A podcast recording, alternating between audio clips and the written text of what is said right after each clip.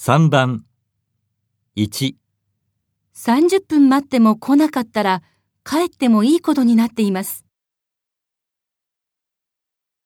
2、給料がいいわけじゃないけど、この仕事が好きなんです。 3、来週は今週ほど忙しくないんじゃないかな。 4、もう日本は10年ですか。日本語が上手なわけですね。 5、午後なら空いているんですが、午前はちょっと。